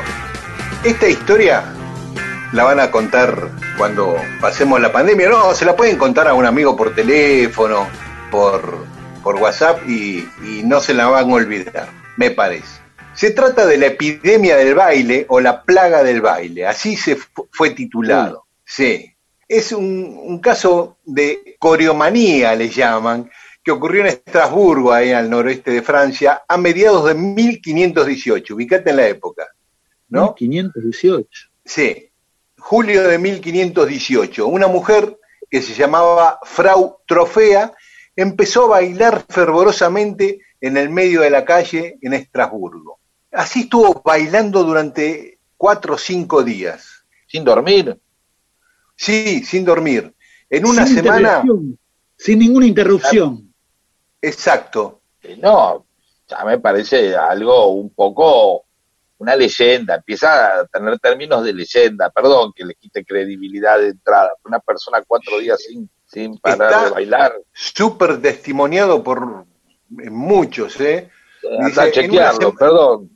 No, por supuesto, claro, la historia si no la viviste, pero se supone Sí, que pero si distintas días. personas relatan con pequeñas Bueno, pero no diferencias importa, no voy a la interrumpir con- esencia de la con- historia, No, voy a ponerle, voy a ponerle fe, dale, sí, creo en la historia. ponele fe porque está documentado esto. Lo Sí, cuentan no un días- loco, lo contaron varios eh, escritores de, Esta- de Estrasburgo que lo presenciaron. Cuatro días, En una ah, claro, Sí. La- una semana mujer- la mira bailando, sin parar, sin ir al baño, sin parar a comer eh, la misú, para nada. Así, Eso, nada. Cinco días bailando. Y de pronto, En una semana ya había 34 personas más bailando al lado de ella. ah, Al mes había 400. Bueno, muchísimos de ellos murieron por ataques al corazón, por derrames Claro. cerebrales, por agotamiento, bueno, muchas causas de muerte. Y los médicos, los que estoy- eh, estudian la historia de la medicina, eh, más o menos coinciden que fue un caso de histeria colectiva, ¿no? Hay apuntes de médicos sobre esta historia, religiosos, crónicas locales, notas publicadas por el municipio de Estrasburgo en aquel momento. Le llamaban una epidemia. da cuenta, da cuenta de esta epide- epidemia de, de- de danza o corioepidemia o epidemia coreográfica. Da cuenta si, si había un paso que hacían, así bailaban una cosa parecida No. al twist, cachete con No. cachete, ¿Qué- qué- pechito claro, con qué- pechito. No, No, no había ¿Qué nada. ¿Era como movimientos espasmódicos? ¿O- o ¿Le suponían danza o era una danza? Es que era sin música, así que me parece que cada uno bailaba lo que le parecía, como le venía bien. Ajá. Bien. Sin música y sin ritmo, no había un instrumento de percusión, por ejemplo, que, que guiara eh, la danza, nada. Nada, nada, nada. Ahora, en esos días, las autoridades, por un lado, trataban de evitar eso. Cuando vieron que no lo pudieron evitar, los médicos le aplicaban sangrías a algunos, creían que había una cuestión sobrenatural influyendo en eso, o causas astrológicas. Finalmente las autoridades, era el des- tal el desborde en la calle que construyeron un pequeño escenario, la Municipalidad de Estrasburgo, para que la gente se trasladara a bailar arriba del escenario. Ajá. Y finalmente sí, contrataron músicos a ver si podían ordenar un poco eso, y, y después el, el baile seguía, pero al compás de una música, pero eso después de varios días, ¿no? Bueno, algunos que en un momento también trataban de llevarlos a la iglesia a la fuerza para ver si los podían exorcizar, los que creían que estaban este, tomados por el de poseídos, claro. Las teorías modernas de los médicos ya de- del siglo XX, XXI, trataron de atribuirlo, atribuyen más que nada, se vuelcan a la teoría de una intoxicación alimentaria general por, por comer eh, hongos que eran psicoactivos, ¿no? Este, como unos hongos alucinógenos, lo Claro. atribuyen a un, a un trigo o centeno que crecía en la época en Estrasburgo. Bueno, que un fármaco que está relacionado hoy al ácido lisérgico, también un tipo de hongo. Eh, Sí, sí. Bueno, hoy se inclinan más a, a esa teoría, ¿no? A, a- a un efecto, un efecto un psicotrópico que los hizo eh, bailar así. La cuestión es, bueno, que murieron muchos en ese baile por, por ese tipo de cuestiones. Por supuesto, la religión lo, así, lo atribuía a, a castigos divinos y ese, y ese tipo de cosas. ¿no? Claro. Se creían que eran convulsiones o ataques de epilepsia, decía la iglesia que era. Este, Bueno, está bien, puede verse de cualquier manera y puede verse muchas veces que eh, eh, el baile en sí, eh, por momentos, este, más allá de, de- de- el racio- raciocinio que, que- que- que implica aplicar para mantener un movimiento de determinada manera, es decir, que sea vi- vistoso ante los demás, dado que uno repite determinadas secuencias, etcétera, etcétera, etcétera, implica así un momento de éxtasis, ¿no? A veces uno bailando se olvida directamente de- de, de- de todo, hay algo al- donde el cuerpo comanda y evidentemente eh, de- en los 60, en los, digamos, a fines de los 50, el 60, el, el bailar suelto se pierde un poco, ¿no? En la, en la idea, uno ve, ve las películas de los 70 donde la gente baila suelto, así, ya cada uno hace lo que quiere en la pista, no es que todos están bailando minuel, tango, que requiere una precisión, que requiere una, este, una aptitud, ¿sí? O por lo menos una disciplina, hay que saber bailar, hay que practicar, el rock Claro. eh, también este, implica tener que practicarlo, es bailar suelto, uno va y hace movimientos, y cada uno mueve- se mueve como, es- eso es algo como la, la rima libre o el free qué sé yo, varias cosas que se han despojado totalmente de las formas y hace que uno finalmente baile como quiera, ¿no? Hace como su paso propio. Es muy, es más, eh, eh, es- son muy pocos los momentos donde en una pista de baile uno ve que dos o tres personas hacen lo mismo. Ya se arma una coreografía y, ¿viste? Cuando ya hay tres personas, dos personas haciendo más o menos el mismo baile, ya llama la atención. Cada uno Claro. hace lo que se le cante el ojete, ¿no? Claro. Eh, así que bueno, Sí, no sí. estaba tan, eh, la, la mirada de la iglesia de alguna manera se acercaba a algo que ocurre que es la, la- eh, poner en la danza un, un montón este, de, de- de- de pulsiones que están sueltas por ahí, que no terminan de, de- de florecer y de pronto ahí aparecen. En el caso de esta mujer y de los 400 tipos que estuvieron alrededor, les aparecieron todos como una especie de histeria colectiva, como bien explica, y ahí terminaron este, todo en una danza frenética. Que bueno. Sí, y este, los médicos no solo atribuyen a alguna sustancia de ese tipo, que hoy se vincula más al, LSD o al éxtasis, eh, no solo en, en la actitud, sino en la resistencia física. Viste que el Claro, éxtasis y da- por ahí, ahí- de ahí los cuatro días y mi incredulidad al comienzo de este comentario. Sí, pero ahora que ya cuando se cruzan otros tipos, dicen, ¿cómo explica los cuatro días? Y bueno, estuvieron tomando unas cosas ahí. Eh, No, pero habría que ver, habría que ver la, la característica de, de- de esta danza, ¿no? Porque de, de pronto se- podría haber sido una danza muy contagiosa, este, seguramente lo fue para que provoque esto, ¿no? Como en su momento y mucho más para acá fue el rock and roll, ¿no? Porque hasta, hasta el rock and roll, ¿qué era lo que pasaba en, en los lugares donde la gente iba a bailar? Por ejemplo, ponían un tango y había alguien que iba, sacaba de, de- de una mesa o de una, del lugar donde estaba sentada una, a la chica, la invitaba a bailar un tango, y quien dice un tango dice un foxtrot, un paso doble, un lo Un minué. lo que sea, lo que sea. Cuando apareció el rock and roll fue diferente, ¿viste? Fue una cosa así como de, de- por ejemplo, cuando pasaron las primeras primeras películas de rock and roll de Bill Haley y todo eso, la gente en los cines abandonaba las butacas y bailaba frenéticamente en los pasillos e inclusive en el escenario. Es decir, por sobre, se dibujaban las siluetas de los tipos que estaban en el escenario en la pantalla. Era, una cosa increíble de, de- ver, así ¿no? bailaba delante de la pantalla, todo, no le importaba nada. pantalla. Claro, y se, recor- se recortaba la sombra en la pantalla donde se estaba proyectando la película, ¿no? Es decir, era recontra excitante la, la- la- la situación, y eso lo provocaba una música que era nueva y que le pegaba de una manera muy especial a la gente. Por eso, este, esto que, está, que estás relatando, Daniel, alguna característica, algún punto de contacto con, con esto que acabo de, de contar debe tener.